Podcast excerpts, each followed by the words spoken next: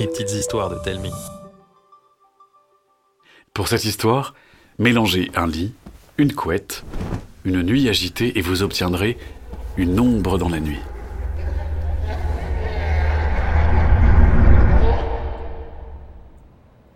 Dehors, la nuit vit, pleine de bruit et de lumière. Dans ma chambre, elle fait froid dans le dos. Elle fait glisser des ombres inquiétantes tout autour de moi. Alors je me cache sous ma couette.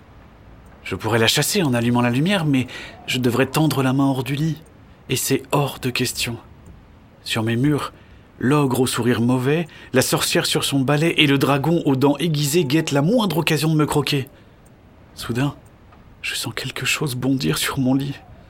C'est un chien noir comme la nuit. Je frissonne si fort que j'en claque des dents. Pourquoi as-tu peur comme ça? Impossible de parler. Tu crois que je vais te manger? Hochement de tête tremblante, Je préfère dévorer les ombres, surtout les bizarres et les qui font peur. Et chez toi, il y en a des tas. Sois tranquille. Au matin, quand les rayons de lumière m'ont léché le bout du nez, une peluche toute noire reposait à mes côtés.